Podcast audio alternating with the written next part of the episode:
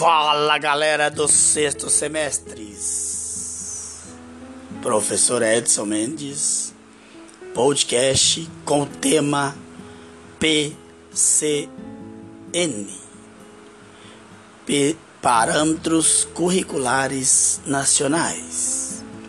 No PDF vocês terão a caracterização da área de educação física, o histórico concepção, importância social, a educação física como cultura corporal e também como cultura corporal e cidadania. Ensinar e aprender, automatismo, atenção, afetividade, portadores de deficiências físicas, objetivos gerais da educação física, conteúdo para o ensino fundamental critérios de seleção, blocos de conteúdos e avaliação na educação física. A educação física nos primeiro ciclo, que é o nosso mote, onde nós iremos estar estudando e focando nossas forças. Os parâmetros curriculares nacionais são diretrizes elaboradas pelo governo que constituem um referencial de qualidade para a educação de todo o país. Tem por objetivos proporcionar subsídios à elaboração e reelaboração de currículo, tendo em vista um projeto político-pedagógico em função da cidadania do aluno e de uma escola em que se aprende mais e melhor. Em 1996, ele esteve estruturado previsto na, na Lei 5692. Em 1980, foram feitas propostas reformuladas de acordo com as tendências educacionais do período. Em 1990, teve a Conferência Mundial de Educação para Todos de 1993 a 2003 foi-se elaborado um plano decenal de educação para todos e em 1996 eis que surge a LDB 9394 de 96 que consolida e amplia o dever e o poder político para a educação em geral em nosso país. Os PCNs como uma proposta inovadora e abrangente, expressam o empenho em criar novos laços entre o ensino e a sociedade e apresentar ideias do que se quer ensinar, como se quer ensinar e para que se quer ensinar. Os PCNs não são uma coleção de regras, mas um pilar para a transformação de objetivos, conteúdos e didática de ensino. O PCNs do ensino fundamental está proposto pela LDB, em função do objetivo maior de um ensino fundamental que é de propiciar a todos a formação básica para a cidadania, a partir da criação na escola de condições de aprendizagem para o desenvolvimento de capacidades de aprender tendo como os meios básicos e pleno domínio da leitura, da escrita, do cálculo, da compreensão, do ambiente natural e social, do sistema político, da tecnologia, das artes, dos valores em que se fundamentam a sociedade. Assim sendo, é um bom momento do professor pedir para os alunos a escrever o que ele fez como atividade na educação física. O desenvolvimento da capacidade de aprendizagem, tendo em vista a aquisição de conhecimentos e habilidade, de uma formação de atitudes e de valores, e de fortalecimento de vínculos com a família. Esse é o principal mote do PCN: incluir e trazer a família para a escola e ainda dos laços de solidariedade humana e de tolerância recíproca em que se assenta a vida social. Será que estamos dando conta disso? Os princípios fundamentais dos PCN são práticas educativas, adequada a necessidades sociais, políticas, econômicas e culturais, considerando o interesse e a motivação dos alunos. Aprendizagens essenciais para a formação de sujeitos autônomos, críticos, participativos, capazes de atuar com competência e dignidade na sociedade em que vive. Diz aí para mim o que seria esse sujeito autônomo, crítico e participativo, hein? Domínio da língua falada e escrita. Os princípios da reflexão matemática, as coordenações espaciais, temporais, que organizam a percepção do mundo, os princípios da explicação científica, as condições de fruição da arte, das mensagens estéticas, olha nós aí, dos domínios do saber tradicionalmente presentes nas diferentes concepções do papel da educação do mundo democrático, até outras tantas exigências que se impõem no mundo contemporâneo. Diga aí quais são essas exigências, galera. Quero saber. Os PCNs são abertos e flexivos, exigem adaptações para a construção do currículo de uma secretaria ou mesmo de uma escola. Não se impõe como uma diretriz obrigatória, isso é muito importante. O que se pretende com os PCN é que ocorram adaptações por meio do diálogo, item fundamental, entre os documentos e as práticas já existentes, desde que suas definições dos objetivos e orientações didáticas para a manutenção de um todo coerente. Viram aí diálogo e coerência. Os fundamentos dos PCNs são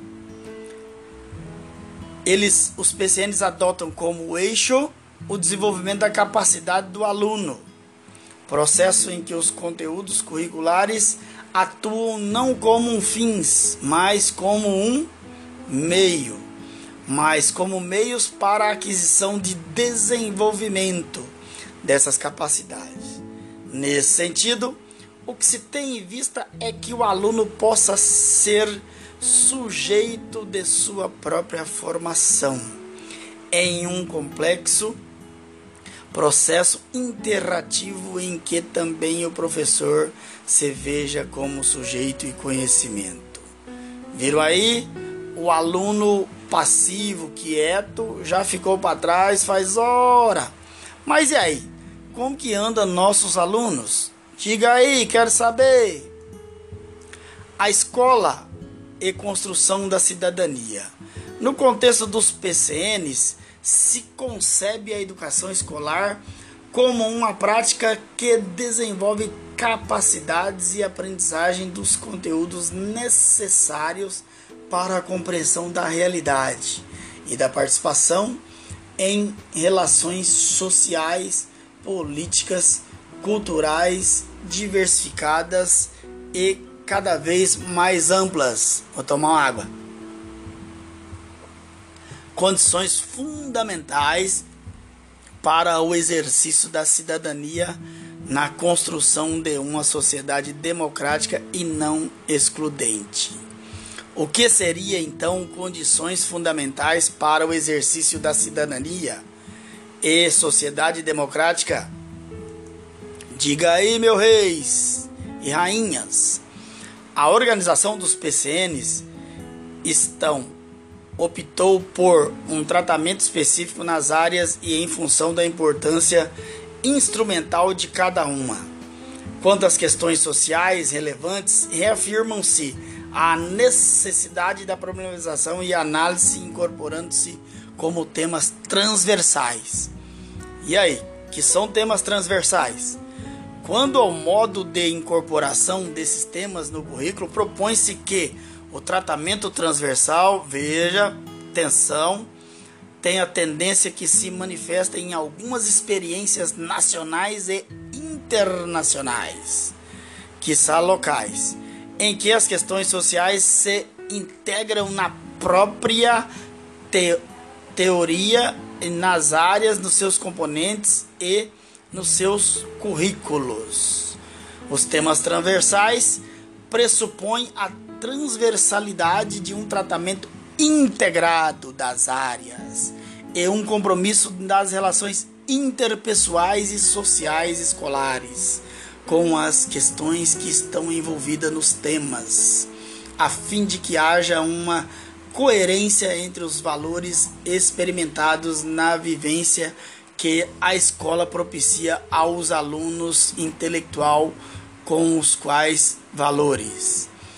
Com o, a ética, a saúde, o meio ambiente, pluralidade cultural e orientação sexual, eleitos por envolverem problemáticas sociais atuais e urgentes, consideradas de abrangência nacional e até mesmo de caráter universal. Que maravilha! E também de autonomia. Quando se fala de autonomia, fala de uma relação emancipada, íntegra, com as diferentes dimensões da vida, o que envolve os aspectos intelectuais, morais, afetivos e sociopolítico. Diz aí para mim qual é o entendimento de vocês sobre autonomia e sobre diversidade. A educação escolar deve considerar a diversidade dos alunos como elemento essencial a ser tratado para a melhoria da qualidade do ensino e aprendizagem. Assim, é atribuição do professor considerar a especificidade do indivíduo, analisar suas possibilidades de aprendizagem e avaliar a eficácia dos, das medidas adotadas. A atenção do professor em sala de aula deve levar em conta fatores sociais, culturais, históricos e educativos de cada aluno, principalmente nessa época, como também características pessoais de déficit sensorial, motor ou psíquico ou ainda de superdotação intelectual. Deve-se dar especial atenção ao aluno que demonstrar a necessidade de resgatar a autoestima. Os conteúdos eles são divididos em três categorias: conteúdo conceitual, procedimental e atitudinal. Os conceituais é são os fatos e princípios. Os procedimentais, habilidade de saber fazer. Os atitudinais, atitudes e valores nos conteúdos. Esses conteúdos eles traz para nós o norte a gente trabalhar na sala de aula. Assim o professor vá para a sua sala de aula sabendo de sua função planejada. Na dimensão conceitual, precisa passar, por exemplo, a história, a, a caracterização, a origem daquilo que você esteja trabalhando se é num esporte, onde veio, como que surgiu. O procedimento é como se faz, vivenciar aquilo, aquele fundamento básico. De repente aí, numa numa ginástica ou numa luta ou numa capoeira, praticar uma ginga ou uma roda de movimentos da capoeira. No atitudinal, aqui é, o professor precisa estar bem atento porque aqui precisa valorizar é, aquilo que é patrimônio cultural, que é o jogo e a brincadeira. Respeitar então, um jogo na brincadeira, trabalhar a respeitar o seu adversário e entender que pode se perder e ganhar, mas você tem que ter um companheiro para brincar. E assim, reconhecer valores e atitudes que toda vez que ele frente a ela estiver, vai lembrar do ensinamento que o professor passara para ele. Quanto às abordagens na educação física, esse tema nós vamos trabalhar no segundo bimestre, mas vou deixar aqui uma pitadinha. Abordagem desenvolvimentista, abordagem construtivista, abordagem crítico-superadora, abordagem sistêmica, abordagem psicomotricidade, abordagem crítico-emancipatória, abordagem cultural, abordagem dos jogos cooperativos, os cheques, abordagem de saúde renovada e os PCNs têm uma abordagem. Esse, essa abordagem ela traz uma proposta da democratização e da humanização da diversidade da prática pedagógica. Ela busca ampliar uma visão que não seja apenas biológica, mas que incorpore as dimensões afetivas, cognitivas e socioculturais do aluno. E tem também a função primordial de subsidiar a elaboração de uma nova versão nos municípios. Então o PCN ele não é fechado, quando ele traz essa abordagem, ele dá a liberdade para os municípios é, colocar a sua maneira de pensar e de ser.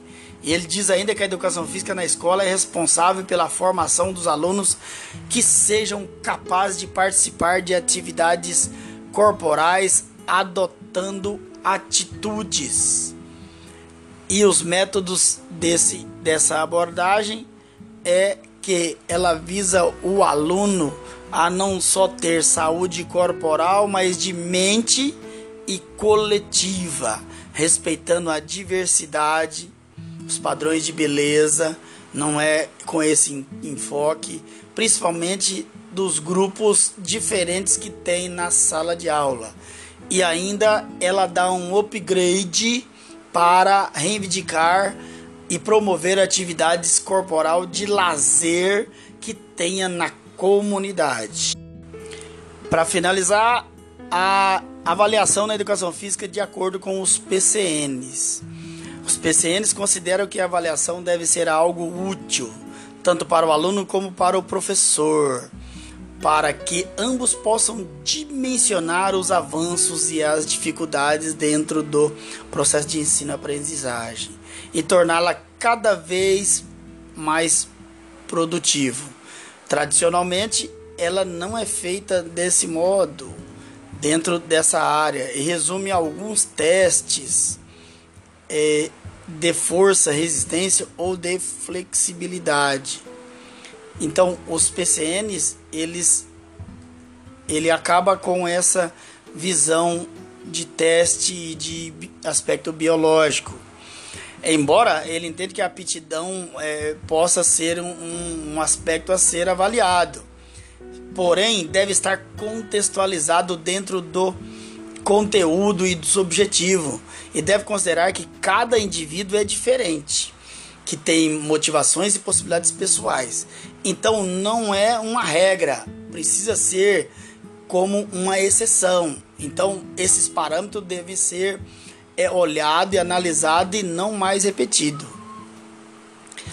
Porém, ele entende também que não se trata mais daquela avaliação padronizada que espera o mesmo resultado de todos. Isso significa dizer que, por exemplo, se um dos objetivos é que o aluno conheça algum dos seus limites e possibilidades, a avaliação desse aspecto estará relacionada a isso, de forma que o aluno possa compreender sua função imediata, o contexto que se refere de posse dessa informação, o professor traçar uma melhoria para esse desempenho.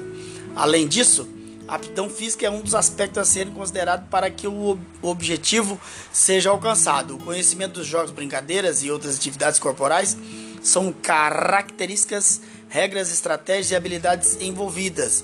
O grau de independência para cuidar de si mesmo ou para organizar brincadeiras a forma de se relacionar com os colegas, entre outros, são aspectos que permitem uma avaliação abrangente do processo de ensino-aprendizagem. Dessa forma, os critérios explicitados para cada um, um dos ciclos de escolaridade têm por objetivo auxiliar e avaliar seus alunos dentro de um processo, abarcando múltiplas dimensões. Também busca explicitar os conteúdos fundamentais para que os alunos possam seguir aprendendo. Entende-se então, como os PCN, a, a avaliação é como um processo. Até lá, bom final de semana, segunda-feira às 19 horas.